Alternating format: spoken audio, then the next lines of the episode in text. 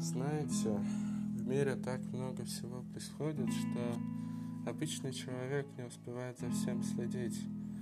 Но какое же становится стремление человека, когда ему остается совсем недолго? В этом подкасте я бы хотел рассказать мысли человека и вообще мысли людей, которым осталось буквально, ну, может, максимум с десяток лет. Это будет как мои мысли, так и мысли людей, которых я знаю, которых плохо, мысли обычного народа, которые никто не сможет заткнуть. Заранее буду благодарен за ваше прослушивание. Спасибо.